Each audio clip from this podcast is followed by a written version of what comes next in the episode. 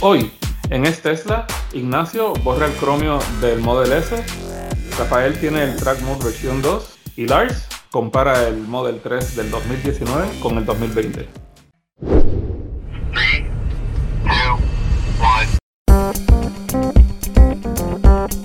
Bienvenido al episodio 33 de Es Tesla, un podcast donde propietarios cuentan sus experiencias con Tesla.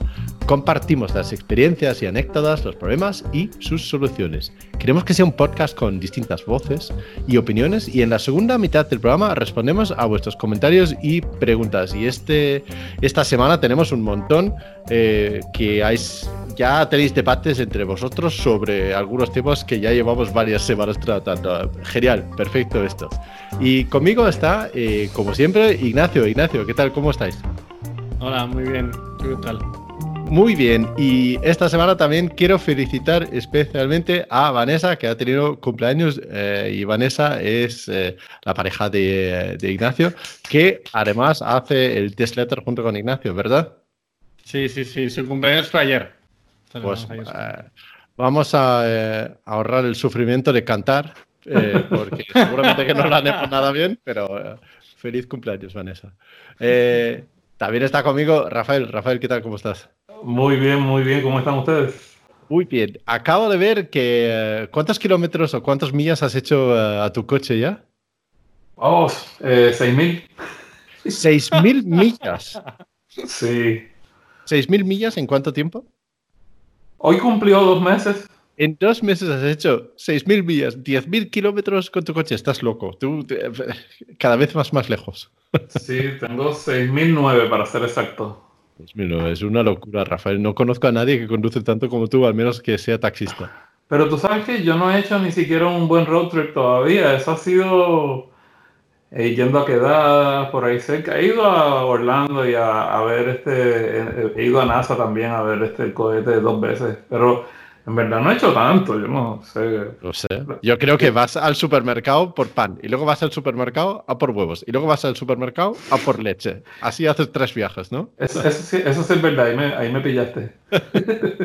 Pero también no fue, no fue, fue el viernes que dijiste, acabo de llegar a casa, igual me voy a Orlando, que está que a tres horas, ¿no? Algo así, a ver el cohete. Pues exacto. o sea, que de repente cualquier día te vas y te haces otros otros 600 kilómetros. Ah, bueno, tú sabes también que está contribuyendo que eh, tres veces en semana estoy yendo a la ciudad de Palm Beach, que me queda una hora de, camino, y voy tres veces en semana a darme eh, la terapia de la espalda y eso, y yo creo que pues, pues 100, ahí son 300 semanales mínimo, más ir al trabajo, yeah. Mm, poco a poco va subiendo, ¿no? sí. ¿Y qué tal? ¿Estás disfrutando conduciendo tu, tu Model 3 Performance? Qué delicia, qué rico. Ya. Sí, sí. Muy bien. Pues sabes que yo estuve este fin de semana también con otro eh, Model 3 Performance, un amigo eh, aquí, Félix, que tiene un Model 3 Performance de diciembre, casi como el tuyo, ¿no? Nuevo de, pues muy reciente y estábamos ahí comparando un poco el Model 3 de mío, que ya tiene un año, con el de Félix, que es nuevo, eh, y es, bueno, lo que oficialmente llaman la versión de 2020, aunque no lo de años no tiene mucho sentido, ¿no? Y estábamos comparando varias cosas, estábamos haciendo vídeos con drones y eso, la verdad es que lo pasamos bien ahí un sábado por la mañana. ¿Y qué tal el ruido? Pues fíjate, hicimos la prueba con un medidor de decibelios porque había mucho de eso de que si están mejor aislados y todo, todo eso. Y no he publicado todavía vídeos sobre eso, así que eh, lo vamos a decir aquí. Que después de hacer varias pruebas a 100 kilómetros por hora, 60 millas por hora, el nivel de sonido en los dos coches era idéntico. El nivel máximo de ruido en el mío y el en el de Phoenix era exactamente lo mismo, lo cual me hace muy feliz porque así no, tengo un coche inferior. Después de un año, realmente ves el coche y está como nuevo. Y es impresionante lo bien que se mantiene ese coche. 40.000 kilómetros, 25.000 millas. Para algunos coches, con ese, ese kilometraje, ese uso, ya se empieza a notar las fallos, ya se empieza a notar vibraciones o ruidos o algo así. No sé, pero igual tengo suerte, pero el mío está impecable todavía. Sí, yo no sé si hay diferencia entre fabricados en el 2020 versus diciembre de 2019, porque yo noto el mío más silencioso que el anterior que yo tenía. Pero, pero el anterior que tú tenías también era mm, un año más antiguo todavía, ¿no? Era de 2018, entonces igual, igual ha habido más, más diferencias. Eh, oh, ok, sí, entiendo que, eh, que es posible que el tuyo es igual de menos ruido que el que yo tenía anterior, que era un año aún más viejo. Claro, claro, claro. Eso es. Luego, a ver, hemos comparado otras muchas cosas en, el coche eh, y, veo que, bueno, el mío no está perfecto en los paneles, no, no tiene ningún fallo que me molesta, pero si pongo la cinta de medir, pues claro, veo en un lado 3 milímetros y en el otro lado 5. ¿No? eso, eso todos sabemos de Tesla que no es su fuerza, ¿no? Pero, pero veo que el coche de Félix también tenía pequeñas cositas así. Nada que molesta ni nada, pero eh, si ya empiezas a medir y eso, había un par de desajustes. De hecho, tenía el portón trasero. Eh, bueno, suficientemente ajustado como para pedir una cita con un Ranger que lo, lo pueda arreglar. Pero seguramente son esas cosas que sale el Ranger y lo arregla en, en dos minutos, ¿no? Ok. Hmm. Bueno, pero en general... Yo había oído que mucha gente decía que los paneles ahora estaban, estaban mejor. El mío, por lo menos, yo lo noto como más. O sea, yo no lo he encontrado ni un. ¿Cómo es? Que esté desalineado en ninguna parte. Mm. Todo está así como bien alineado. Eh, la diferencia en los gaps nunca me importó y no me importará ahora tampoco. Yo nunca me había puesto ni a pensar en eso. Eso, eso lo hacen ahora solamente la gente criticando Tesla. Ya, eso es, eso es verdad. Y a mí tampoco ni lo hubiera mirado ni nada si no fuese porque se ve por todos los lados que la gente lo está diciendo, ¿no? Eh, pero igual es que yo también tengo suerte que mi coche está bien hecho y tiene, tiene pocos, pocos huecos, pero bueno, eh, creo, que, creo que tienes razón, Rafael. La gente lo mira más porque se habla más del tema realmente, ¿no? Eh, yo puedo ir al BMW de mi mujer y seguramente saco algunos fallos de, distancia en la carrocería también. Con eso no quiero decir que, que Tesla está libre de fallos, ah, tendrá lo suyo también. Lo que sí que noté es la pintura ha mejorado muchísimo. Eh, la calidad de la pintura y, cómo estaba eh, eh, pues pulido y todo eso, eso estaba muy bien ahora. ¿Qué color? Yo me río. Este? Dime, Rafael. Yo me estoy riendo porque lo de la pintura, este, pues yo rápido que los tengo, ya yo no la veo porque yo siempre la tapo. el tuyo como que te lo leen como el Cybertruck, sin pintar directamente. ¿a que sí? Sin pintar, lo voy a poner un rápido. ¿qué, color, ¿qué color era con el que estabas comparando? Eh, era un color rojo precioso con el interior en blanco y las nuevas llantas negras esas. Ah, cómo me gustan, ¿eh? Para ese, para ese color de coche. Eso sí que se notaba, ¿eh? La diferencia entre el azul con las llantas blancas, que es más como, más, más normalito, más, más sentado, más señorial. El suyo es deportivo, llamativo y... Sí, más agresivo, ¿no? sí, mucho más agresivo. Sí, sí, sí, se nota mucha diferencia en eso. Pues sí. Tú también tienes las, eh, las llantas oscuras, ¿no, Rafael? Sí, sí, ese es el nuevo, eh, las nuevas de 20 pulgadas esas que están, este, las calientan y las ponen oscuritas ya. Mm, mm. Yo quiero, eh, yo, tengo ganas de tener las llantas forjadas, esas de 21 pulgadas forjadas que, daban por el programa de referidos. Voy a ver si les convenzo de enviarlos ya. Tenemos que hacer dentro de poco, eh, tenemos eh, una cita en un drag strip para hacer una... A ver si consigo las llantas antes de eso, estaría muy bien para eso. Me avisa porque yo me las gané también. ¿Tú los tienes también? Son, son, las mismas que el, que el track package este que han sacado, sí, ¿no? sí. Son las mismas, pero la neumática, la goma, es distinta. Eh, la goma para el track package es el Michelin Pilot Sport Cup 2 XL, que es una goma muy para pista y que no está recomendado para la calle. Vamos, en la calle lo vas a gastar en 5.000 millas o en menos de 10.000 kilómetros. Oh, sí. Es más plana y más ancha, ¿no? Sí, eh, en cambio, para el programa de referido tienen otros que también son Michelin, pero no me acuerdo ahora mismo exactamente la referencia. Son los Pilot Sport 4S. Eh, eso es, eso es justamente.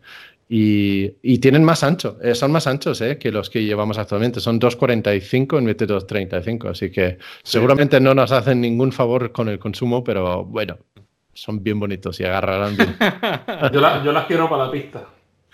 Y hablando de pistas, Rafael, tú ya tienes la actualización de 2020.8.1 con el, el pack de O con el nuevo, ¿cómo se llama? ¿Cómo se llama? Track Mode, versión 2. Sí, sí, yo creo que yo soy, si no el primero, uno de los primeros Performance Model 3 que tiene el Track Mode versión 2 este, instalado, porque ellos, ellos empezaron a, enviarlo eh, el, update y pararon, pero yo lo cogí enseguida. habían acabado de anunciar, creo que un día antes que, ya eso iba a venir, y yo lo cogí rápido. Y cuando yo hice el tweet de eso, eh, que realmente yo no me muevo mucho por otros medios sociales así, pero que no sé si hubo actividad anterior a esa, pero por Twitter yo nunca vi a nadie hasta que yo puse algo de eso y, lo, probé. Está. ¿Lo probaste en la pista? Bueno, yo no lo probé bien, bien probado, pero. ya sabemos lo que quieren decir. bueno, vamos a ponerlo así. Le hice dos vueltas alrededor de un Burger pues yo, yo, lo puse también, que yo tengo la actualización también. Y, eh, y la verdad es que lo que más me mola es el eh, G-Meter, el que muestra las fuerzas G ahí al lado. es que es, es, impresionante, lo dibuja ahí, todas las fuerzas que Hay que llevarlo a una pista dentro de poco, ¿eh, Rafael?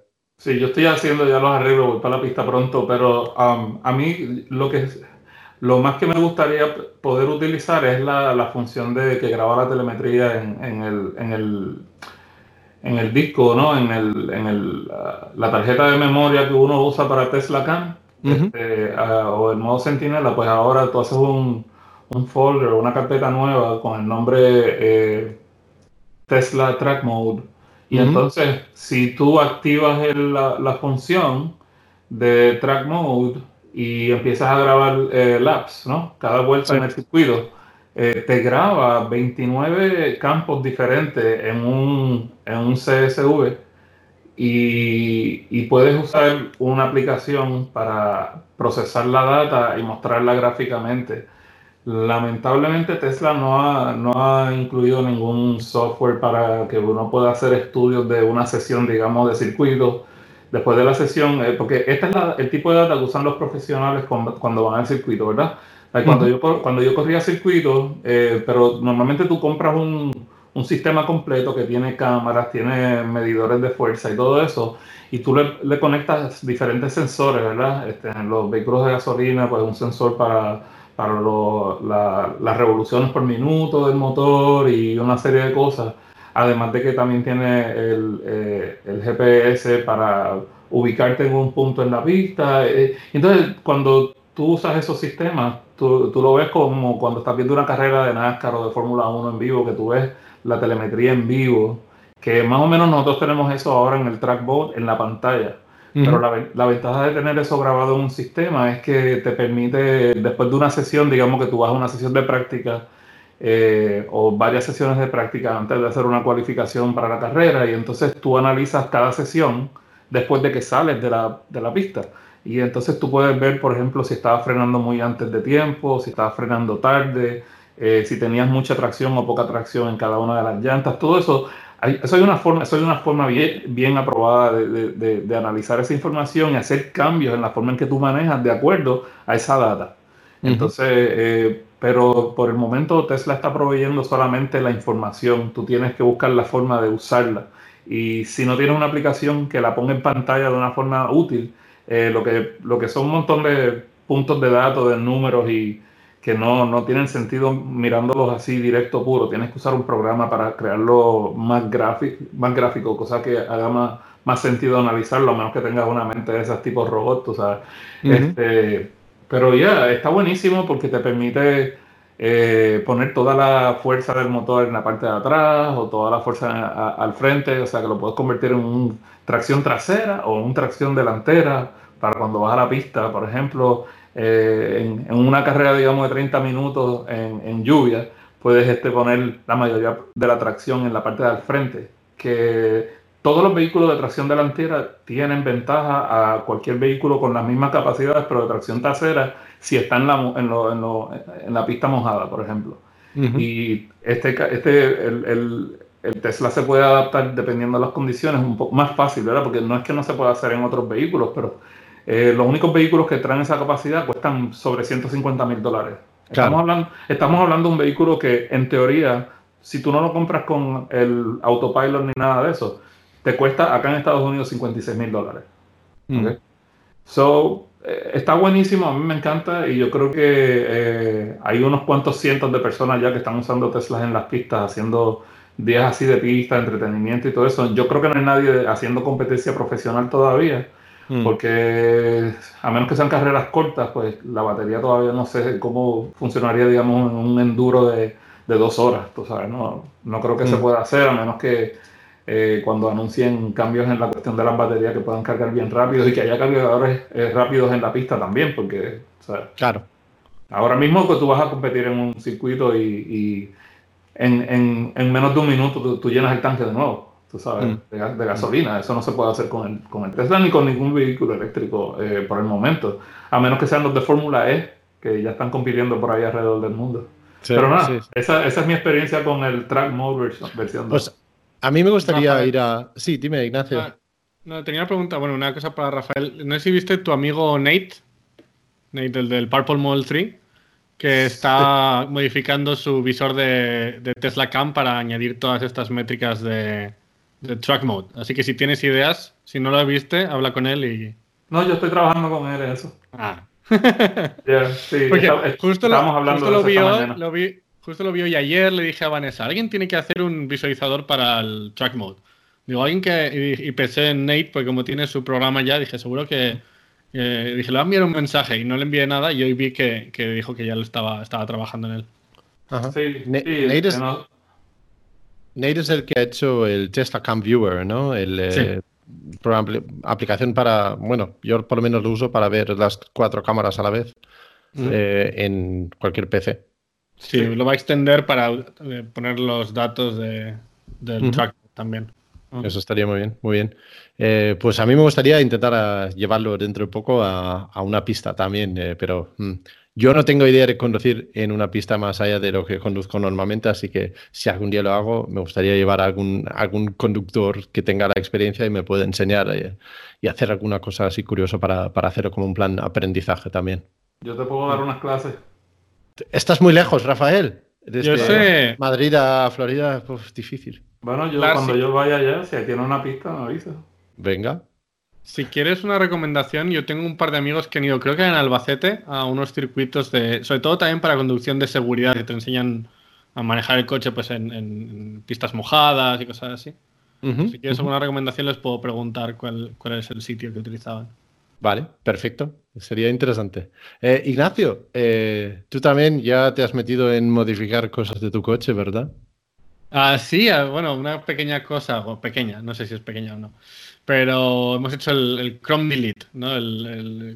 tenemos un kit de una empresa que se llama Tesla Bros que hacen básicamente hacen eh, cortes de vinilo para ponerlo encima de las partes cromadas del coche y que sea pues del, color que quieras, pero normalmente es oscuro, ¿no? para que no se vea. Y, cuéntanos, eh, Ignacio, ¿qué, tu, ¿tu Model S qué color tiene normalmente? Bueno, ¿qué color tiene? Les digo normalmente por Rafael, porque el de Rafael es como que cambia de peinado de vez en cuando, ¿no? El mío, desde el día que lo compré hasta ahora, sigue teniendo el mismo color. no le he dado por cambiar, Rafael no se ha acercado a él tampoco. Eh, es Midnight, Silver. Ok. Y la verdad es que eh, llevaba tiempo viendo los, los kits que hay, hay varios para el Model 3 y nadie tenía, que yo sepa, hasta hace poco, kits para el Model S. Y nada, eh, lo tenemos, lo estuvimos... Eh, la verdad es que tengo que decir que era mi primera experiencia con poniendo vinilos en coches y tal. Y al principio es bastante difícil. O sea, tal y como soy yo, que soy bastante perfeccionista y tal, era muy difícil ir ajustando y sin experiencia previa. Pero luego ya cuando pones un par de piezas y funcionan y las cosas empiezan a funcionar... Luego es, al revés, es como muy una recompensa muy grande porque vas poniendo las piezas y, todo más o menos funciona. Y sí que hay un par de piezas que, me, que, las puse mal y les he tenido que pedir eh, recambios. Ah, pero. Y el proceso no es, no es corto, o sea, yo creo que tardamos 5 o 6 horas en, poner todo el, Chrome Delete, porque además el Model S tiene un poco más que el Model 3, porque tiene la parte de abajo delante, la parte delante, la parte de detrás, que el, que el Model 3 no tiene Chrome Pues repásanos, Ignacio, qué partes eh, has puesto y cuál ha sido el proceso para hacerlo. Eh, las primeras partes son los arcos de las ventanas. Vale. Y básicamente en el Model S eh, no hay cortes. Entonces te viene una pieza que empieza. o sea, no hay, más cortes que las propias puertas. Entonces empieza en la parte de atrás a la derecha y haces toda esa esquina, el, arco por arriba y hasta el final de la puerta de delante. Y eso, es una, tira grande que hay que ponerlo de golpe. Sí, porque no tiene, no tiene. Creo que el Model 3 tiene un corte. El, el Model S no tiene. Tiene una pequeña, sí. Sí. Ah, entonces va hasta adelante. Luego eh, son dos piezas que van donde las ventanillas, digamos, ¿no? la parte cromada de las ventanillas. Eh, y luego hay una pieza que va debajo de las puertas, que hay una pequeña pieza cromada en el Model S, que en el Model 3 creo tampoco existe. Y eso es un lateral. Ah, bueno, y faltan ahí, faltan los retrovisores, el retrovisor y el eh, símbolo de donde está el, intermitente y la cámara del autopilot, lo que le llaman el, repeater. Sí. Eh, esa es con diferencia la pieza más difícil. Con más pequeña es la pieza, más difícil, ¿no? Es solo un triangulito y no tiene cortes y tienes que darle calor y, se te pueden hacer arrugas en cualquier momento. Y básicamente esto es un lado, y luego está el otro lado y luego delante tiene la parte donde está la T de Tesla, o sea, tiene una pegatina para por encima de T de Tesla. Y luego sabéis que el morro del Model S y el Model X tiene como un triángulo, ¿no? Hacia abajo en vez de como el de... ahí, tiene, ahí tiene una parte cromada también. Y, luego la parte de atrás tiene otra. ¿Y cómo se aplica? ¿Aquí hay que limpiar el coche, aplicar vapor? ¿Cómo es el proceso? Sí, normalmente se te recomiendan que limpies el coche con el producto que utilices para limpiar. Eh, yo estuve hablando con unas personas aquí que tienen bastante experiencia haciendo sus propios wraps y tal, y ellos lo, limpian con alcohol, alcohol de curar las heridas, en un trapo y bien limpio, y lo limpias y ya lo vas poniendo poco a poco. Pero sobre todo es muy importante que, el, que la parte donde le vas a poner la pegatina esté esté muy limpia para que se pegue mejor y también para que no se queden burbujitas ni nada debajo. Y, y, luego necesitas o un secador de pelo o si eres más profesional hay unas eh, como pistolas de calor para ir mejorando. O sea, lo que haces con eso es eh, hacer que el, que el, vinilo sea un pelín más blando, pero al final es un plástico y poder hacer algunas de las esquinas o algunas arrugas, arreglarlas al final. Pero vamos, hay, hay, hay errores, pero lo hemos terminado y, la verdad es que si no lo sabes y lo miras desde, desde un paso atrás, se ve bastante bien. Pero tú lo sabes y a ti te fastidia y vas a tener que volver a ponerlo. Bueno, hay uno que me fastidia mucho, además me he olvidado de esa pieza, son los, las manillas del Model S. Y en uno hay un, hay un hay una arruga por dentro. Entonces, cada vez que agarras la manilla para abrir la puerta, la notas. Y es como, ¡y! No, está ahí. ¿Y es el del conductor? No, es el del copiloto. muy bien, muy bien. Pues eh, entonces, pues ya lo tienes todo cromado y es un, color así oscuro, negro mate, ¿cómo es? Es eh, negro mate. Eh, ok. Ah, mira, veo que Rafael va a poner su, publicidad, no, va a poner un vídeo de él instalándolo. Pero tú sabes que yo estaba. lo que iba a decir era que eh, eh, ustedes no lo han visto entonces. Yo tengo en el canal mío, cuando yo le hice el Chrome Delete al carro anterior mío, yo tengo un video en mi canal de español y en el de inglés del proceso, pero, ¿sabes? Comprimido, no, no las par de horas que me tomó, pero donde muestro paso por paso qué es lo que hay que hacer con cada cosa. Y me parece curioso, porque a mí todo el mundo me ha dicho lo mismo de que eh, los repetidores de, de las señales son lo más difícil y fue lo que más fácil se me hizo a mí. Ah. y está raro porque todo el mundo dice lo mismo, pero a mí fue la parte más fácil. Fue como ponerle así un, un, sombrero. Ah, interesante. Igual no lo pensaste, igual, todo el mundo cree que es lo más difícil, entonces, ¿sabes? Lo intentas poner bien y, la, y lo rompes. yo creo que fue que eh, eh, a mí me lo dijeron después que ya yo lo había hecho. Quizás, quizás. yo creo que tu vídeo no lo he visto. Yo estuve mirando el, eh, en el, el, vendedor del mío, básicamente tiene vídeos de cada una de las partes. Y la verdad es que me hubiese gustado que estuviese un poco más comentado, porque no está, es solo música de fondo y un título antes de cada sección. Y creo que podrían, podrían comentarlo un poco más. Ah, pues ahí tiene. Está el, mío, el, mío, está narrado, dice qué tienes que hacer con cada uno, cómo usar la pistola de caliente y todo eso. Pero Tenía haber resumido. Ajá, ajá. Y el, a propósito, tú mencionaste Tesla Bros, que son los que proveen eso. Ellos son los mismos que me lo dieron a mí, pero ellos cambiaron el nombre ahora, ¿no? Ahora se llaman sí. Bros. Sí, sí, sí, ahora se llaman Test Bros y de hecho han sacado una tienda en, en Amazon. En Amazon.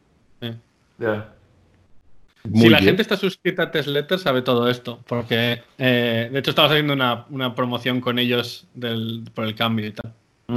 Ignacio, cuando hagáis el test letter en español, entonces podemos echarle a la gente la bronca por no saber las cosas. Hasta entonces lo tienes que contar todo aquí. ¿eh? bueno, vale. Pues aquí en este también queremos eh, la participación de los oyentes y afortunadamente tenemos unos oyentes estupendos que nos dan, envían y nos mandan eh, audios todas las semanas. Si tú quieres participar también, manda un email eh, a hola.estesla.com y se escribe es-tesla.com con el audio que puedes grabarlo con tu móvil y simplemente mandárnoslo con tus preguntas, con comentarios y lo primero que quiero reproducir aquí es un tema que ya hemos tocado un par de veces es acerca de la potencia fiscal de un Tesla. Eh, nosotros tres ya sabemos que no tenemos ni idea de este tema, así que entre los oyentes ya estáis ya debatiendo esto y nosotros simplemente estamos eh, aquí para publicar lo que decís. Así que ahora Alejandro tiene un comentario acerca de esto. Hola, creadores y oyentes de Es Tesla. Gracias por permitirme participar. Mi apodo es Timo y soy ciudadano de Bilbao y además copropietario de un Tesla Model 3 de rango extendido, el señor Ojitas. Os envío este mensaje porque en algún podcast anterior otro oyente dio una respuesta a alguien que preguntaba si las actualizaciones recibidas por el vehículo, estas que incrementaban la potencia, nos iban a obligar a actualizar el apartado de la ficha técnica donde figuran los caballos fiscales. Quiero recordar, y pido perdón si estoy reinterpretando mal, que la respuesta era que no, que no era necesario porque los caballos fiscales en un vehículo eléctrico puro solamente dependían del tamaño de la batería. Por curiosidad, he estado investigando al respecto y aunque la verdad es que podría estar hablando mucho rato, Resumiré en lo siguiente. Los caballos fiscales, estos que aparecen en la ficha técnica, dependen de una homologación del fabricante. En el caso de los coches eléctricos, depende de la potencia máxima sostenida por todos los motores durante media hora. O sea, ponemos el coche ahí a todo lo que da, digamos, pero mm, tiene que aguantar media hora. Esta homologación puede depender de varios factores, y uno de ellos muy importante desde luego es el tamaño de la batería, pero no va a ser el único. Cuando nos han puesto actualizaciones que han aumentado la potencia, pero la potencia máxima pico, no la potencia está sostenida de media hora. Entonces, en principio no modificarían los caballos fiscales que aparecen en la ficha técnica, con lo cual pues tampoco influiría respecto del pago de impuestos que dependen de este valor, etcétera. La potencia máxima, que sí que aparece en la ficha y que sí que ha sido modificada, bueno, pues eh, ¿habría que cambiarla en la ficha? Pues la verdad es que no lo sé. Me imagino que hay unos, unos rangos o unos márgenes de lo que obligaría a rehomologar y me imagino que, bueno, si Tesla no ha dicho nada es porque lo ha tenido en cuenta. Si alguien tiene más información a este respecto, pues eh, yo sería el siguiente agradecido en, en una aclaración. Muchas gracias y un saludo. La gente sabe mucho aquí. Tú sabes ¿eh? que yo, yo me alegro tanto y tanto de que nosotros estamos haciendo esto, porque además, de, además de que me encanta compartir con ustedes, ¿verdad? Este, hemos creado un núcleo de amistad muy, muy bueno y muy fuerte. Eh, me, siento que, que, la comunidad en general de Tesla, de habla hispana, está bien, bien envuelta en esto, está bien involucrada y me encanta escuchar diferentes opiniones. Me gusta el hecho de que no son todo el mundo fanáticos a ciegas de, esto y que podemos criticar cuando hay que criticar, al igual que brindar elogios cuando, cuando sean merecidos. Pero la capacidad técnica de algunas personas que nos escuchan me sorprende muchísimo. Está buenísimo, me encanta, porque yo me considero una persona bien técnica y con todo y eso, cada día que hablo con, ustedes y, con, y que escucho a nuestros oyentes me me hace sentir como que sigo aprendiendo y eso es bueno porque tenemos que ayudarnos todos si vamos a hacer esa transición a la sostenibilidad eléctrica. ¿no? Tienes razón y yo también me alegro cada vez que aprendo algo nuevo en este podcast y esta semana también he aprendido otra cosa más que quería comentar ahora. Eh, ¿Os acordáis quizás la semana pasada Luis nos preguntó qué cables trae el Tesla Model 3 eh, en la entrega y yo empecé en un largo discurso acerca de cables y enchufes y obviamente me equivoqué en varias cosas, eh, pero así son las cosas. ¿eh? y quería aclarar un par de cosas aquí. Primero, Tesla no, entra, no entrega el, lo que yo llamé el ZTAC, que es un cable, un cable, un adaptador azul para el MC2, el Mobile Connector 2. Eso lo entregaban antes, yo lo tengo, pero hoy en día no se entrega. Luego también dijo otra cosa que tampoco estaba correcto y es que se puede también adquirir un ZTAC rojo que entrega una potencia trifásica al Mobile Collector.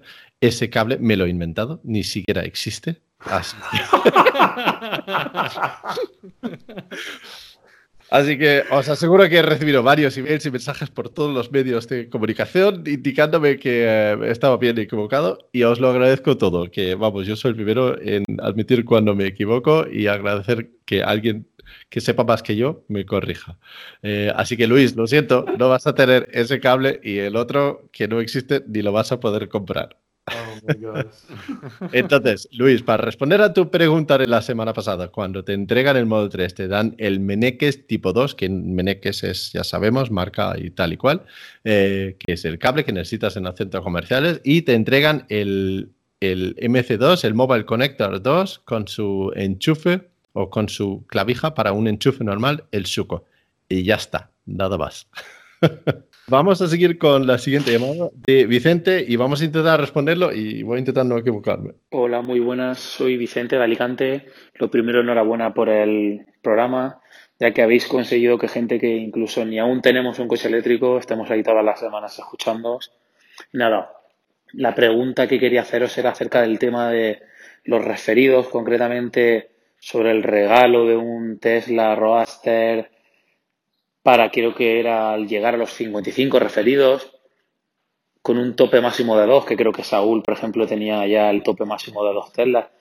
Quería saber un poco qué opinabais, si pensáis que va a ser tan sencillo como que en el momento en que estén listos para entregarse, se pondrán en contacto con esta gente y para acordar la entrega, si habrá algún tipo de letra pequeña que prácticamente imposibilite que nadie se lleve uno. A ver qué, qué opináis un poco, si va a ser tan sencillo o, o no va a ser tan sencillo como que los ganadores tengan su, su Tesla gratis. Y nada, eh, enhorabuena por el programa. Ah, por cierto, estoy deseando ver qué opina Rafael sobre el Track Mode V2 este que han implementado ahora, que creo que le, va a gustar bastante. Y nada, seguimos semana tras semana escuchando.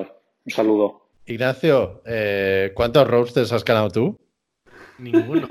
¿Ninguno? ¿Rafael? Yo tengo uno de esos de, Hot Wheels que tiene el muñequito así de Starman por ahí. Pero lo has, encima lo has tenido que pagar tú mismo, ¿no? Lo tuve que comprar, me costó un dólar. oh, no, no, mentira, mentira. Me lo, me lo, me lo envió un, uno de los followers, uno de los seguidores en Twitter. muy bien. Eh, ¿Qué opináis? Eh, ¿Os van a mandar los coches el, un roadster a quien le ha tocado? ¿Cómo, cómo veis? Yo, ok.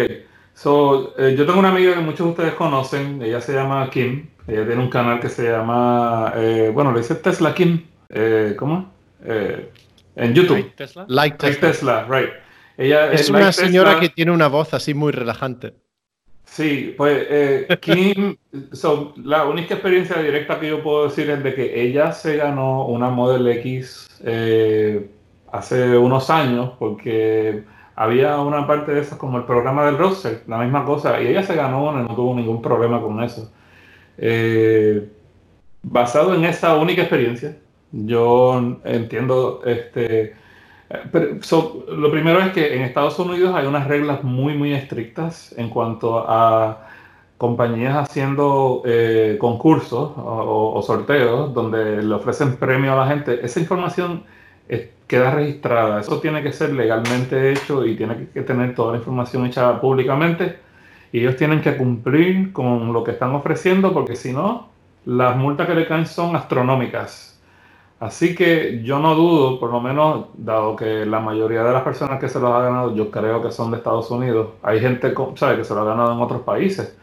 Este, pero yo, yo personalmente conozco como a cinco personas que son cercanas mías que se los han ganado. Yo no me he ganado nada, pero este, ellos, yo sé que Trevor se ganó dos, este, Ben Solin se ganó dos, Andy Sly se ganó dos, este, King yo creo que también se ganó dos. Eh, o sea, hay un montón de gente que se ha ganado, eh, Brian de I Want Tesla, todos estos canales de YouTube que empezaron, o sea, muy temprano, eh, lograron hacer los 55 referidos relativamente rápido y yo no dudo que a ellos se los van a entregar. ¿Tú cómo lo ves, Ignacio? Igual, yo creo que Tesla lo, entregará. Creo además, si no me equivoco, no es, un, no es uno de los Signature Roasters. O sea que además es. Los Signatures creo que solo, solo hay 10.000. En teoría son los primeros que van a hacer producción. Así que. Exacto. cuando empiecen, harán entrega a la gente que lo ha pagado, supongo, primero. Y luego harán la entrega a los youtubers y demás gente que lo ha conseguido por el programa de referidos. Pero lo que dice Rafael, ya no es la primera vez que, que hacen esto. Con el Model X hubo otra gente que lo recibió y no sé cómo de pronto cuando esté ya disponible el coche, pero no dudo que Tesla vaya a cumplir con su palabra. No, y este, este señor bien famoso por YouTube también que tiene vive en un país de estos bien fríos, ¿cómo se llama él? Que, se llama Bjorn Nyland. Y, como yo, es de Escandinavia, eh, de esos países que tú te refieres a los bien fríos. Oh, ok. Pues, pues Bjorn se ganó, España. Ese ganó uno o dos Model S también y Tesla se, lo, se, lo, dio. a mí hasta ahora yo no, yo no he escuchado a nadie que se haya ganado el premio que no lo haya recibido. Lo que sí he visto que algunas personas se los han entregado eh, más tarde de lo que ellos quisieran, pero como, mira, cualquier persona que lleva más de un año siguiendo a Tesla sabe que Tesla siempre está atasado. Y últimamente es que ellos han empezado ahora a prometer menos de lo que hacen y, están entregando las cosas más rápidas. El Model Y es un ejemplo perfecto de eso. Yo estaba esperando que no empezaran las entregas hasta fin del 2020 y ya están, ya, yo tengo un vecino que vive a 10 minutos de aquí que ya le tiene el VIN number del Model Y y se lo van a entregar pronto. Hoy estamos grabando el miércoles 11 de marzo. Eh, hoy mismo es la primera entrega del Model Y, ¿no? Sí, o sea, estamos súper adelantados con esto. Sí. Eh, una última cosa que quería decir acerca de esto es que distintos países tienen, tienen distintas normas fiscales y en algunos, donde si te entregan algo así como una, un sorteo, eh, eso repercute en tus impuestos y quizás vas a tener que pagar impuestos de eso como si fuese un ingreso, ¿no? Entonces, si tú ganas un coche de 250 mil dólares, eso corresponde como un ingreso de 250 mil dólares como de, de, tu, eh, de, tu, trabajo, por ejemplo, y en España tendrás que pagar una buena parte de impuestos sobre eso. Pero yo también opino que, estoy seguro de que Tesla tarde o temprano cumplirá con, eh, con, la promesa de esos coches, pero es la responsabilidad de cada uno de los ganadores de asegurarse de que cumplan las normas fiscales y que puedan pagar esas cosas también. Exacto, aquí es igual. Aquí tienes que pagar los impuestos sobre eso como si fuera parte de tus ingresos. Claro, claro. Eso, aquí hay dos o tres estados que no se puede ganar nada por este tipo de sorteos ni de programas de referidos. Pues yo he visto a gente quejándose, ¿no? Creo que uno es Ohio. Ohio creo que es uno. dice, yo vivo, en Ohio y tengo 10 referidos y Tesla no me da ninguna, ningún premio ya, pero es que no, legalmente no pueden.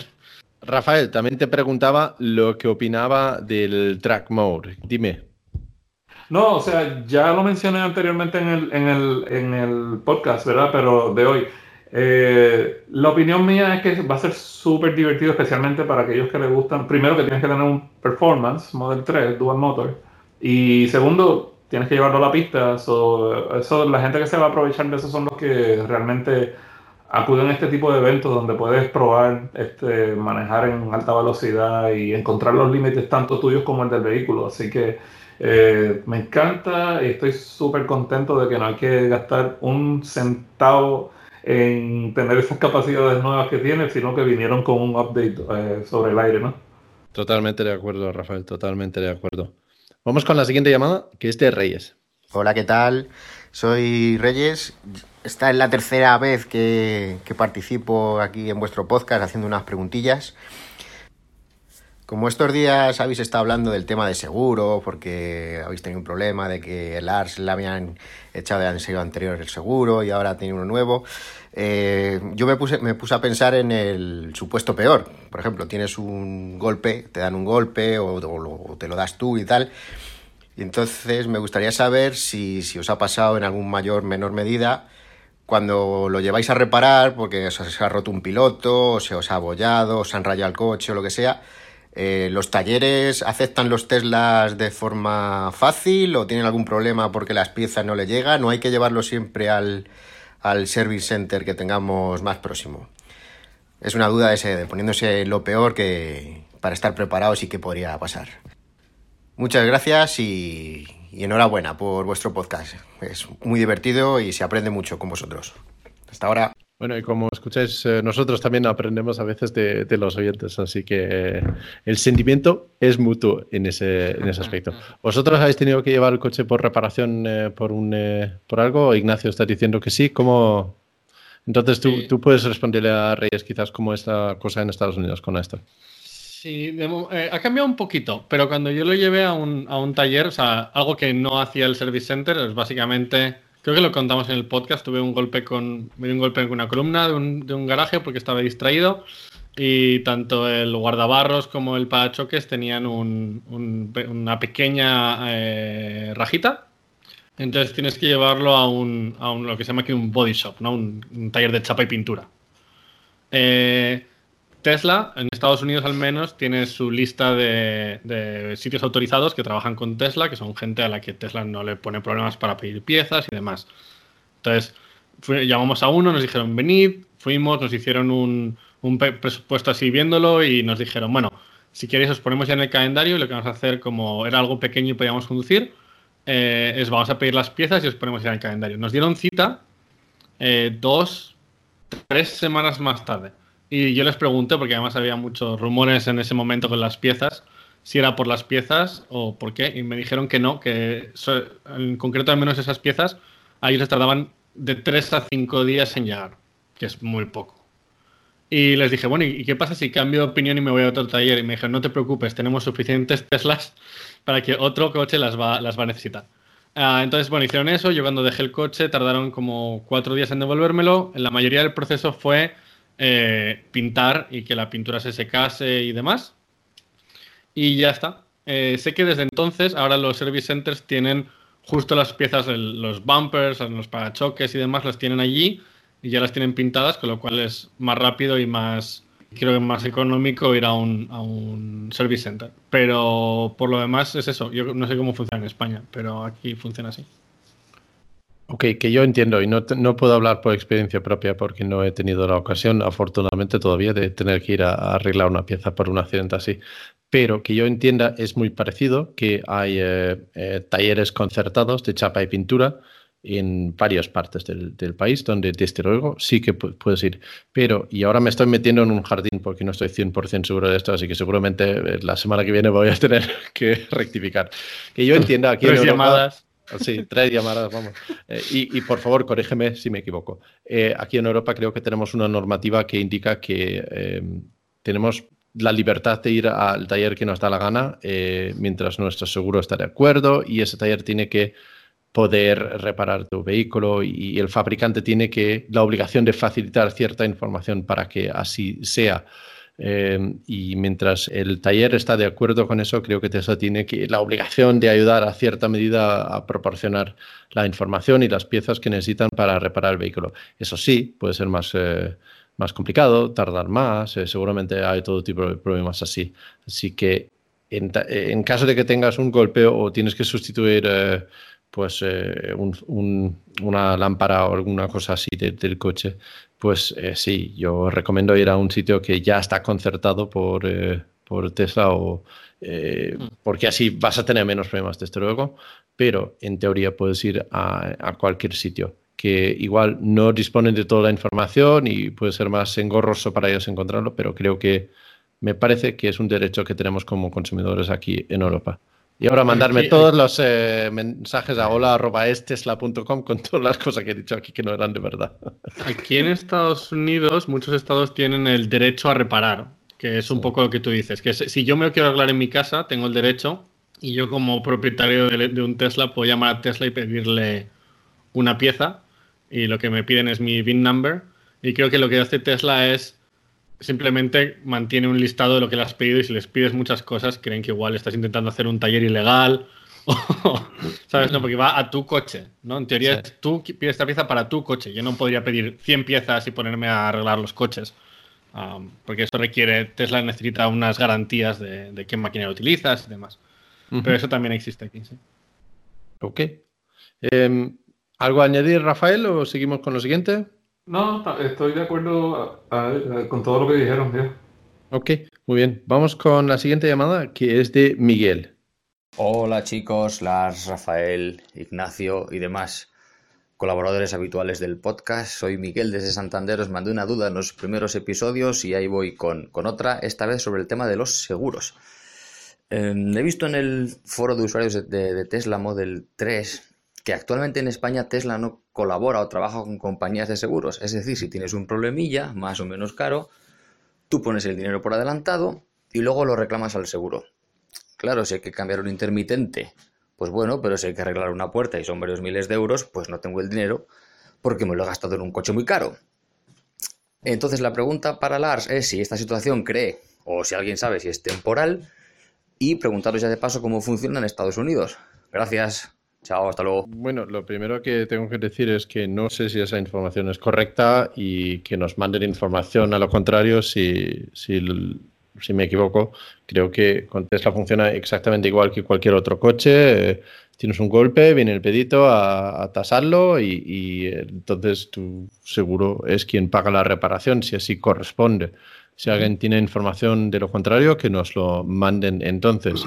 ¿Cómo funciona eso en Estados Unidos? Aquí por lo menos eh, es igual que tú lo acabas de describir. Si hay algún problema que tiene que ser cubierto por el seguro, si tú tienes un, costo deducible es lo único que tienes que pagar. Mm. Pero eso es parte del contrato. Hay gente que paga una prima muy alta eh, mensual eh, que evita que tengan que pagar ningún costo de, de, su propio bolsillo cuando haya que hacer una reparación. Y hay otros como yo que quieren pagar menos al mes que si hay una reparación, pues tienes un deducible más alto. Y entonces eh, tu responsabilidad es con, con, la compañía. Es como cuando vas al doctor que tienes un plan médico, que el seguro cubre una parte y tú tienes que pagar lo que el seguro no cubre. Y, por ejemplo, tienes un deducible fijo de un máximo de, creo que en el caso mío, creo que si yo tengo una reparación, digamos, de 10 mil dólares que por un accidente, ¿verdad? Eh, yo tengo responsabilidad sobre los primeros mil dólares y el resto lo pagaría el seguro. Siempre cuando tengas algo, los primeros mil dólares son, son tuyos. ¿Eso es tu franquicia eh, en ese sentido? Creo que sí, creo que esa es la condición que yo tengo en estos momentos. Eh, si lo hago que el deducible sea más bajo, pues entonces me sube el precio mensual y ya estoy pagando bastante eso. Mm. Eh, me, me, me, subió un poco cuando cambié de long range rear wheel drive a, a de all wheel drive performance, ¿no? Porque performance es como subirse de un de un Toyota a un Lamborghini o algo, no sé. Este, y um, la prima es pues más alta, ¿no? Ok, perfecto. Pues eh, aquí vamos, lo mismo. Yo lo tengo de 200 euros, no de 1000 dólares. Eh, Ignacio. No, un poco la, vez que, hice la reparación de la que estaba hablando fue a través del seguro y era un seguro que aquí se llama Geico, que llamé, me dijeron, vale, si puedes conducir el coche, lo puedes llevar aquí y ahí tienen el tasador. El tasador se da una vuelta y te, y te, pregunta dónde lo vas a llevar. Eh, aquí hay suficientes Teslas como para que estén acostumbrados. Entonces les dije, Brooks, y me dijo, ah, Brooks, sí, sí, lo conozco. Y entonces ellos te hacen una tasación y te dan un cheque. Esto es muy americano, te dan ya un cheque directamente para el taller, te lo escriben el nombre del taller que lo vas a llevar, la cantidad que ellos han estimado que van a pagar y te vas con eso. Entonces tú vas al taller y les llevas los papeles de tu autoaseguradora y el cheque y ellos te hacen, ellos básicamente te van a hacer otra estimación y ya entre ellos y el seguro hablan y se ponen de acuerdo. Y la persona de mi seguro me dijo, esto es más bajo que lo que te van a dar a ti, pero nosotros tenemos un precio por hora, por ejemplo, más bajo que el público. Entonces, directamente ya saben que van a hacer una, cosa más baja. Eh, mi reparación, creo que primero el tasador me dijo 2.500 eh, Brooks me pidió 5.000 y al final se quedaron en 4.250 o algo así. Pero yo ahí no entré. Hablan entre ellos y se ponen de acuerdo. Básicamente dicen, no, no, estas son las horas, estas son las piezas, no como que justifican la reparación.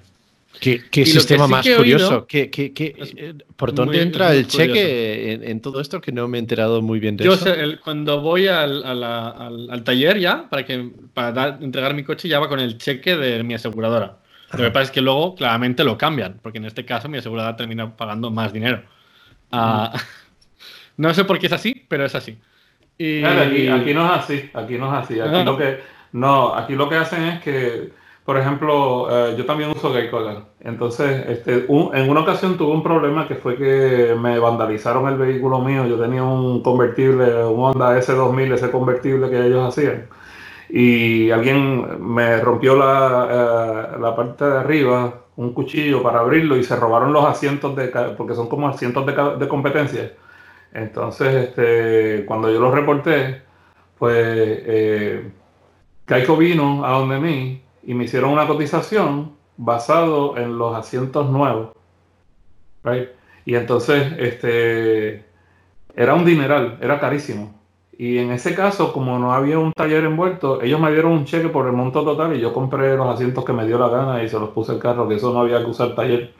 Eh, esa, esa, es una, pero entonces la, la, otra forma en que sucede es cuando hubo un accidente, por ejemplo, que, que me pasó, el hijo mío tuvo un accidente y eh, el seguro vino a ver el vehículo y se lo llevaron en una grúa y determinaron que no tenía reparación y me dieron el valor que ellos determinaron que, que, tenía el vehículo en ese caso. En el caso de un accidente donde se van a hacer reparaciones, ellos se lo llevan y negocian allá por completo y lo que te dicen es si eh, te dicen si tienes que eh, pagar, eh, como siempre tienes que pagar el deducible, eh, pero por ejemplo si la reparación es menor que el deducible tuyo, pues mejor no lo procesas por el seguro porque así no tienes que incluir el riesgo de que te suban el costo mensual y todo eso. Pero aparte de eso, no, no hay más nada. Mm. Yo, como el sistema aquí es así un poco raro de la negociación está después, lo que sí que he oído es que eh, hay gente que dice que Tesla no negocia, o sea, cuando llega eh, la aseguradora y le dice son 2.500 y Tesla le dice no, no, son 5.000 y Tesla le dice, esa y la aseguradora dice, bueno, pues 4.000, Tesla le dice, no, no, no, son 5.000. Yo no estoy subiendo los precios como el resto de, de talleres y hay veces que ahí hay un poco de discrepancia porque todos los talleres te dan un precio más alto para luego bajártelo y, Tesla no lo hace. Curioso cómo funciona el mundo de los seguros, desde luego, ¿eh? que cada, cada país tiene su sistema. Eh, vamos con la siguiente llamada, que es de David. Hola chicos, eh, soy David de Madrid, vivo en Navalcarnero y tengo un Model 3 Performance azul con asientos en negro, Lance. Te lo digo porque ya hablé contigo por correo y, tú tenías los asientos en blanco. Bueno, eh, cositas que os comento. Eh, me ha llegado el impuesto de circulación de aquí de Navalcarnero. Se supone que es Comunidad de Madrid. Y por un Model Performance, eh, un Model 3, me han puesto 224 mm, euros de impuesto de circulación por este vehículo cuando la Comunidad de Madrid indica que es Em, ¿cómo deciroslo? Es un 75% eh, subvencionado. Bueno, pues resulta que no, que no está subvencionado en los pueblos. Cada ayuntamiento hace lo que quiere. Entonces eh, me, ha sorprendido, pues se supone que como Comunidad de Madrid debería implicar a todos los ayuntamientos. Pues resulta que en este aspecto no. Esa es una mala noticia. Eh, voy a ver cómo lo recurro o cómo hago que se haga se haga voz de esto porque no está bien. Esto no me parece bien, que estemos apoyando al planeta, que estemos pagando un dineral por un vehículo eh, no contaminante y que ni siquiera los ayuntamientos tengan un poquito de conciencia de esto. Bueno, eh, bueno, luego para Lance, eh, le voy a dar una buena noticia. Se supone que él tiene el mando a distancia que no le coge el, el mando a distancia, el home link del coche. Es por el mando a distancia, no es por el coche. Seguramente su mando corta la señal y no le da una señal continua sin cortar la señal, con lo cual el coche no le da tiempo a coger esa señal para que le abra la puerta. Eh, yo tengo un mando, si quiere algún día eh, mm, conversar conmigo, yo le escribiría el correo y, podemos, podemos incluso quedar. Mi mando tiene señal continua, puede poner su código, utilizarlo y luego ponemos mi cómodo y ya lo puede tener en, el coche funcionando su home link. Eh, buenas noticias para todos, porque resulta que he encontrado en internet un vídeo que nos comenta cositas, como por ejemplo que va a salir una versión de eh, modo pista, eh, track mode, V2, y nos va a permitir modificar eh, hasta el par de, de, motor en cada eje, en cada zona, adelante, atrás, todo, quitar el, el ESP, control de tracción, para que podamos hacer incluso donuts con el coche, con la tracción trasera solamente. Y más cositas para la gente que, le pueda llegar a interesar. Eh, seguramente lo desconozca mucha gente, pero en el, en el modo diversión tenemos eh, solamente eh, Netflix, YouTube, Twitch y tutorial de, Tesla. Pero si tú te metes en el navegador web, voy a entrar ahora mismo, y ponéis a bettertheater.com o a bettertwitter.com, como se quiera decir esto, lo deletreo para la gente que no entienda ni pajorela de esto, como me pasa a mí, a b e e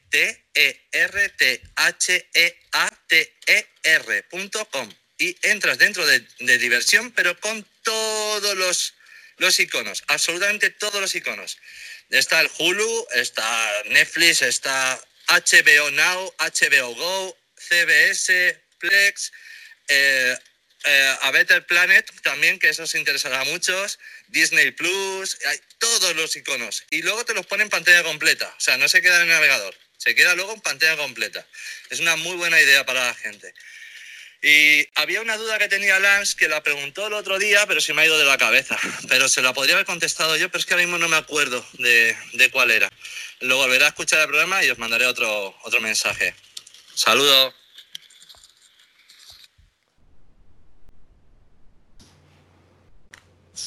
Viste, viste, está toda, está, toda la gente bien informada.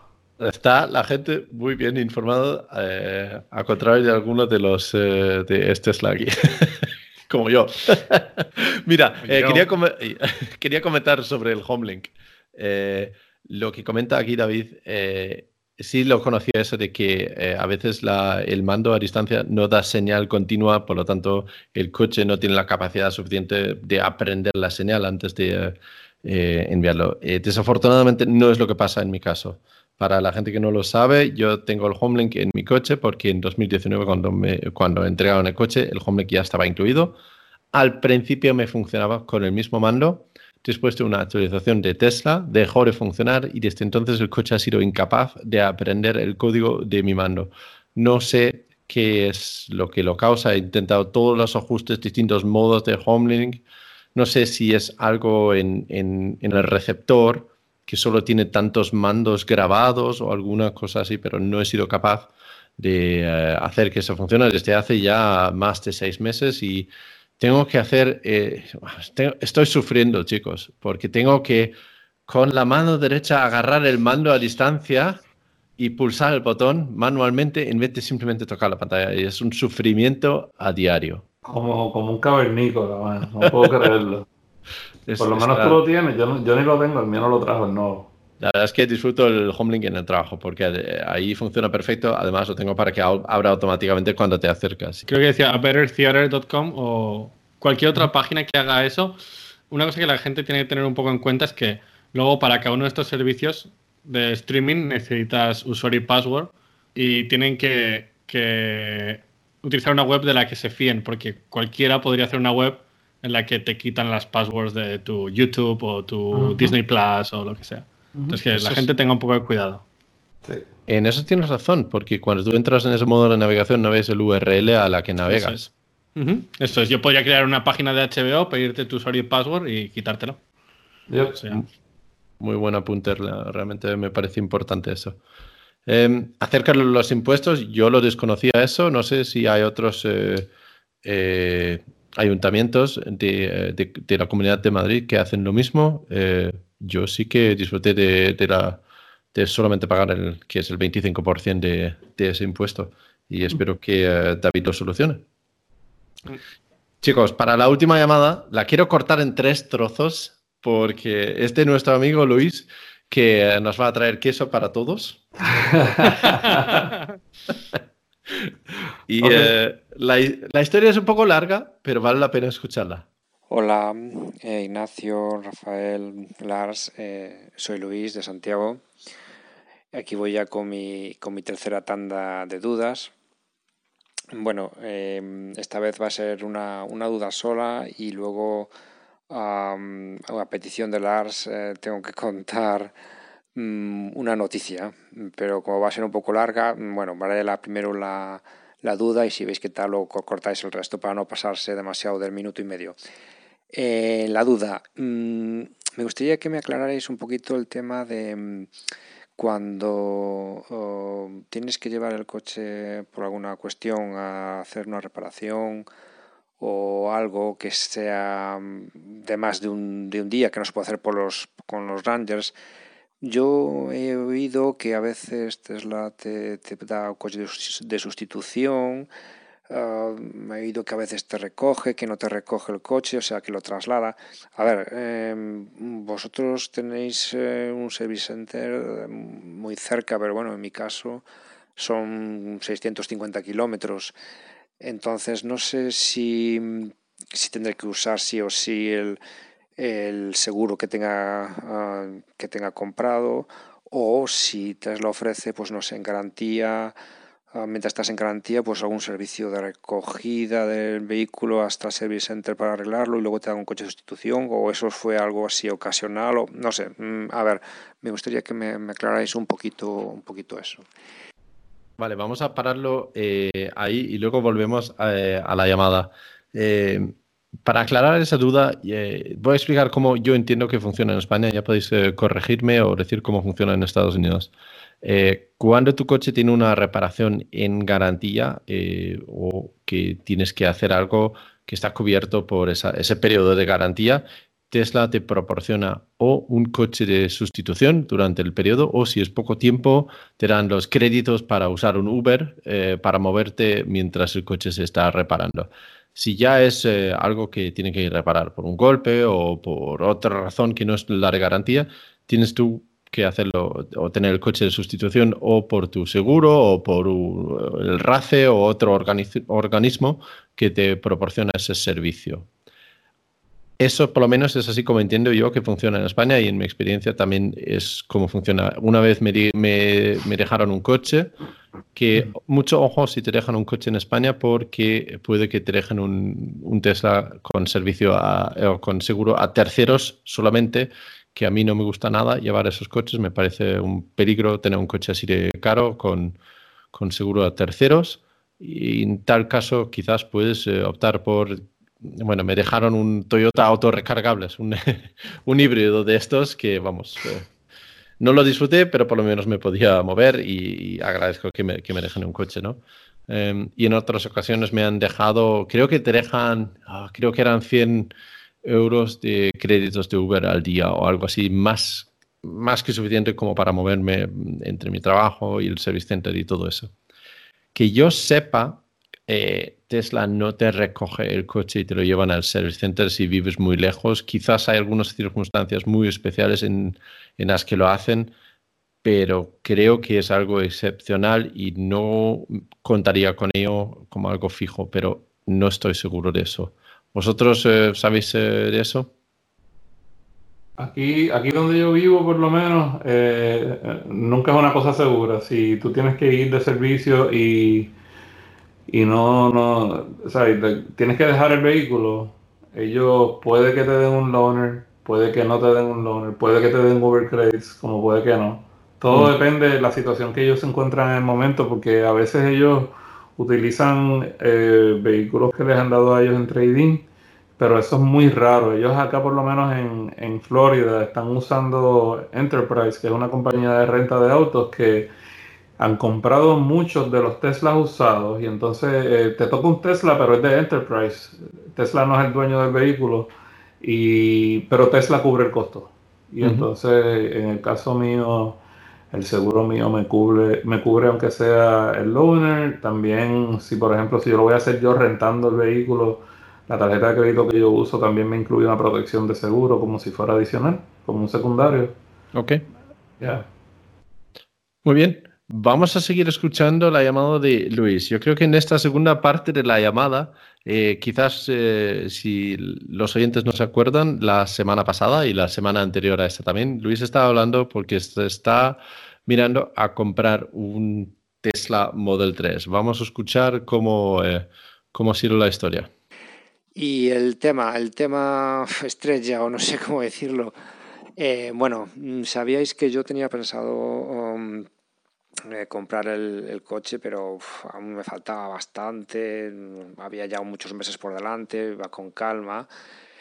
Pero el caso es que la semana pasada, no sé si fue el martes, recibo un, un correo de Lars avisándome que, que hay una especie de mm, condiciones especiales debido al Salón del Automóvil de Vigo y que, que estudia el tema. Entonces eh, me pasa un contacto de un comercial y me pongo en contacto con él pues para, para que me explique cómo son esas condiciones y cómo va y todo eso. Eso fue, yo creo que fue el miércoles o el jueves y el viernes por la tarde recibo una llamada de, de este comercial muy amable explicándome que, bueno, que sí, que hay una especie de condiciones especiales por el Salón de, de Vigo, pero que duran solamente lo que dura el Salón de Vigo. Y yo me pareció, mmm, tenía pensado que era que duraban todo el mes. Por lo tanto, ya os podéis imaginar cómo fue el asunto. Um, en un día, bueno, en un día no, en una tarde, tuve que buscar la manera de, de vender mi coche, eh, que me tasaran, que una, me hicieron una oferta de compra, eh, ponerme en contacto de nuevo con el comercial, volver a, que me, eh, me, hiciera una especie de, de, declaración de dudas y hacer la reserva, todo, todo en una tarde. O sea, la, la, locura fue impresionante. Yo creo que nunca he comprado un coche en, una tarde. Normalmente es un proceso que te lleva tiempo, lo vas pensando, vas calculando y tal. Bueno, pues el caso es que yo, que tenía todo muy bien planificado para comprarme el Model 3 de aquí en un plazo largo, sin problemas, pues nada, en una tarde tuve que hacerlo. Y, y bueno, no me salieron muy malas cosas, porque es que el problema era que si esta oferta solamente eh, era en el, periodo del Salón de Automóvil de Vigo y en relación solamente a los coches que vienen en el barco ahora mismo hacia Europa.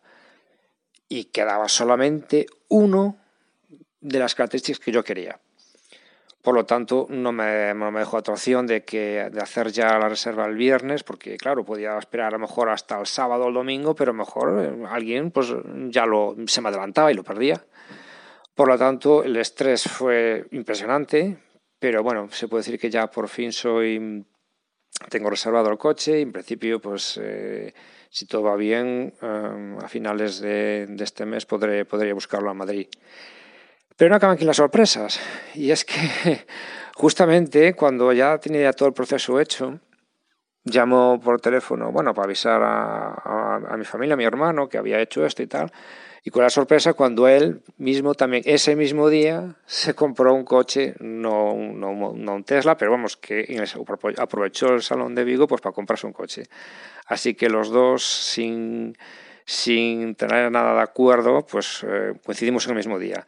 Vamos, que yo creo que hubo una especie de alineación de astros o, algo, algo mágico para poder darse eh, las condiciones, porque la verdad es que es muy difícil en una tarde pues conseguir, conseguir todo eso. Yo iba conduciendo, hablando por teléfono, mientras llevaba un tasador o llevaba a otro, a ver cuánto me ofrecía este, cuánto me ofrecía lo otro, y al mismo tiempo, bueno, hablando con, con el comercial para aclarar las dudas. Pero bueno, al final se consiguió eh, y nada, espero, pues eso, a finales de, de, mes, pues poder ir a buscarlo a Madrid. Y nada más, eh, muchas gracias a los tres eh, por vuestra ayuda siempre es imprescindible y, y, y, nada, seguiremos en contacto. Venga, un saludo. Pues Luis ya tiene coche. Entonces... Perfecto. ¿Era el que va a traer queso? Es el que iba a traer el queso, así que. Oye, pero, pero ¿qué código de referidos ha, ha, utilizado al final? Iba a usar el tuyo, ¿no? ¿No, Ignacio? No. ¿Cómo era el tuyo? ¿No? ¿Iba a usar el tuyo? No, vamos a escuchar. No pues que, mira, eh, es curioso que lo dices, porque vamos a escuchar cómo termina la llamada de Luis. Aquí viene una cosa. una, una cosa que se me olvidaba y, y importante y a ver, antes de, de, dar por finalizada la grabación, y es que eh, habíamos quedado en estudiar el tema de los referidos en el momento de hacer mi reserva, eh, para ver, bueno, a quién, quién lo necesitaba más y eso. Eh, el caso es que, claro, al producirse de esta manera la, la, reserva tan a prisa, corriendo, yo iba conduciendo, no, no podía acceder a vuestros códigos ni nada. Entonces, eh, no me quedó otra opción de, de, eh, al comentárselo a, al comercial y como él sabía ya el de, el de Lars, pues que cogiera, que él cogiera el de Eh, Ignacio, Rafael, no me lo toméis a mal, es que no tuve otra opción, tuvo que ser así y ya está. Buscaremos alguna otra manera de, de compensaros, ¿vale? Venga, un saludo. Me voy, me voy, me voy del podcast. Me voy. Que no, que no pasa nada. Pero para el que quiera utilizar mi código es Ignacio9266. No, no pasa nada. Claramente, si utilizas el código de una persona que te está ayudando, en este caso es Lars, pues está, está estupendo. Y además me estoy quedando corto porque solo me quedan 194 mil kilómetros de supercharges gratis y cualquier día de eso se me acaban. Para Rafael es año y medio de coche. Sí, sí eso es verdad. Luis, eh, muchísimas gracias eh, y eh, enhorabuena. Seguramente vas a estar encantado con el coche y nosotros con el queso. Así que me alegro de que las cosas han acabado bien y con las condiciones.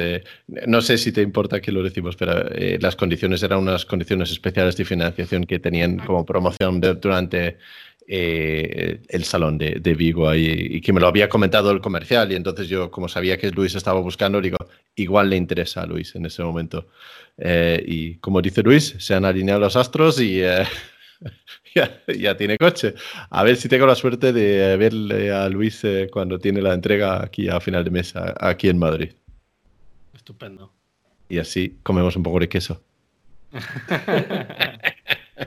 Pues esas son todas las llamadas que tenemos para esta semana. Si tú también quieres participar en Es Tesla, graba un mensaje de un minuto, un minuto, y medio eh, con tu móvil, mándalo a hola.estesla.com, se escribe es-tesla.com. Y con esto hemos llegado al truco de la semana. Vamos a ver, eh, Rafael, ¿qué tienes para nosotros esta vez? Pues encontré, yo no estoy seguro si es un bug, si es un error en el software, ¿ok? Pero um, es posible que sea a propósito que Tesla lo hizo. No, entiendo la lógica, pero aquí vamos. Eh, con la nueva actualización 2020.8.1, eh, me di cuenta de que ya no puedes, aquellos que tienen el Model 3 por lo menos, eh, yo siempre que estaba usando el, el, el browser de páginas web, y quería no cerrarlo, pero sacarlo del medio de la pantalla, lo agarraba por cualquier parte de arriba y lo alaba hacia abajo. Hacía un drag hacia abajo y, tú lo podías esconder y cuando lo quisieras abrir de nuevo le dabas al, botón del browser y salía en donde estaba. Que no tiene que hacer esa reiniciación como si lo cierras en la esquina izquierda. Este, yo no sé si eso es conocimiento común o no, por lo que veo por la cara de él parece que él no lo sabía, pero Totalmente nuevo para mí, la primera vez que oigo. Ok, pero la mala noticia es que con la actualización del 2020.8.1, ahora tú le das a la parte de arriba, en cualquier parte de, la barra de arriba, y no lo puedes jalar hacia abajo para esconderlo. Pero eh, me di cuenta sin querer, porque estaba, estaba en, un, en un semáforo, la luz estaba roja, y lo iba, lo iba a cerrar pero me moví, ¿sabes? Que te acercas a, la pantalla y si te mueves un poco, pues como que no tienes la precisión, ¿verdad? Y el, botón, la X de cerrarlo es bien pequeñita, que puedes tocar en otras partes. Pues me di cuenta de que cuando eh, le tocas la X, si no la sueltas, cosa que se cierre de golpe, si lo agarras por ahí mismo y como que te mueves un poquito, entonces lo puedes arrastrar hacia abajo como se podía hacer antes, pero solamente si lo agarras de esa esquina. Y entonces se queda la página web que tienes cargada en memoria y no tienes que reiniciar el, cargador, el navegador la siguiente vez que lo abres. Exacto, yo, sí, y, tal vez no se tiene, tal vez tiene alguna relación porque ahora, eh, anteriormente, si tú le dabas para iniciar el browser, cuando tú le dabas, tenías, podías, a veces tenías que esperar a que saliera. Ahora todo responde inmediatamente. Tú lo tocas y hace ¡pap! sale de golpe. A mí no me ha fallado ni una vez. Me encanta ese truco porque es súper friki, súper específico y seguramente que la gente no lo conoce. ¿eh? Yo por lo menos no lo había oído nunca. ¿eh? Oh, ok, pues ahí tiene. Me gusta, me gusta, me gusta. Eh, Ignacio, si, sí. Si está el navegador y le das al icono del navegador, ¿no se esconde también? Eh, se apaga. el navegador. Sí, o sea, se esconde, pero es como el tipo de que se esconde como que se apaga. Entonces ah, cuando, cuando, cuando lo abres de nuevo es como un poquito más eh, tiempo de encargar, es como si estuvieras empezando una sesión nueva. Es, como, una, es, como una diferencia que casi, si tú no prestas mucha atención no te das cuenta, pero si tú, si tú lo usas mucho, pues entonces te das cuenta de que si lo, si lo escondes de una forma es diferente a que si simplemente lo cierras. Mm. Ignacio, ¿por qué no usas el navegador? Porque en, mi, en mi coche es inútil. O sea, tardó, Podría, puedo acceder a 10 webs en mi teléfono mientras se carga una en el navegador. ¿Ah? Yo creo que la, yo siempre he pensado que la gente que utiliza el navegador en el Tesla está loco. Porque en el, mío no funciona.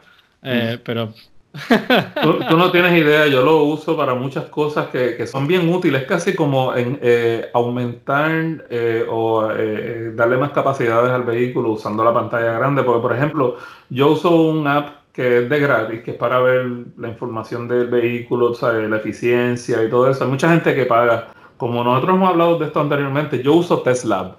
Y ahora Tesla tiene una versión Pro que como yo era, adopté la versión inicial de ellos me, dieron acceso a la versión profesional sin tener que pagarlo, pero yo creo que es por un tiempo limitado. Este es como para probar el beta. Este, bueno, la cosa es que eh, si tú usas, por ejemplo, eh, Tesla eh, y tú tienes el vehículo conectado con el app, entonces cuando tú estás en el vehículo y abres la página del dashboard de Tesla, te da toda la información que tiene en el teléfono, en tu cuenta, te la muestra en pantalla en tiempo real. Además de eso, te, muestra temperaturas, cambio de elevación, eh, clima, eh, el Waze ese que te dice si está la policía por ahí. O sea, todo ese tipo de te la tienen integrada y tú lo puedes ver en el, en el app. Entonces tienes toda la información de fábrica que te da la velocidad y todo eso como siempre en el lado izquierdo de la pantalla. Pero entonces en el lado derecho, que es el área del browser, ahí tienes toda la otra información que, por ejemplo, a mí se me hace bien útil en viajes largos. Como cuando estás haciendo un road trip que... Eh, tú sabes, eh, información de... te da hasta la velocidad y la dirección del viento. Que ellos, me parece que eso es muy útil también en los viajes largos, porque entonces así ya tú sabes si tienes viento a favor o viento en contra, vas a hacer más consumo o menos. Eh, eh, a mí me encanta. So, yo sí uso el browser. Así que cómprate, cómprate el modelo Y ese ya, Ignacio. o actualiza el MCU, como ya por fin lo puedes hacer. No, no voy a actualizar, no voy a actualizar. Todo es el fuerte. Muy bien. Eh, pues yo voy a contar mi truco para esconder mi truco entre los dos trucos vuestros, porque mi truco es más bien pequeño. Eh, pero realmente he visto gente que no lo sabe. Eh, para, para cerrar el portón trasero del coche, en vez de agarrar arriba de todo, donde está el, ¿cómo se llama? El alerón trasero en el performance y tirar hacia abajo ahí, que puede ser bastante incómodo ahí arriba. En el interior del Model 3 tienen un agarre en cada lado y puedes meter eh, pues la mano, no sé si me explico bien, pero en la parte interior del portón, en el plástico, hay un sitio para meter la mano y agarrar, bajarlo y así cerrarlo más cómodamente. He visto a mucha gente estirarse que no les hacen falta. Eh, claro, Ignacio está riéndose porque él para cerrarlo tiene un botoncito, ¿no? Sí, y se cierra solo. le doy al botón o, o, con la llave o... O se lo dices al reloj o lo que sea, ¿no? sí, eso es. Muy bien, Ignacio, ¿tu truco cuál es? Ah, mi truco no aplica en todos los países, antes de que Lars se ría de mis trucos.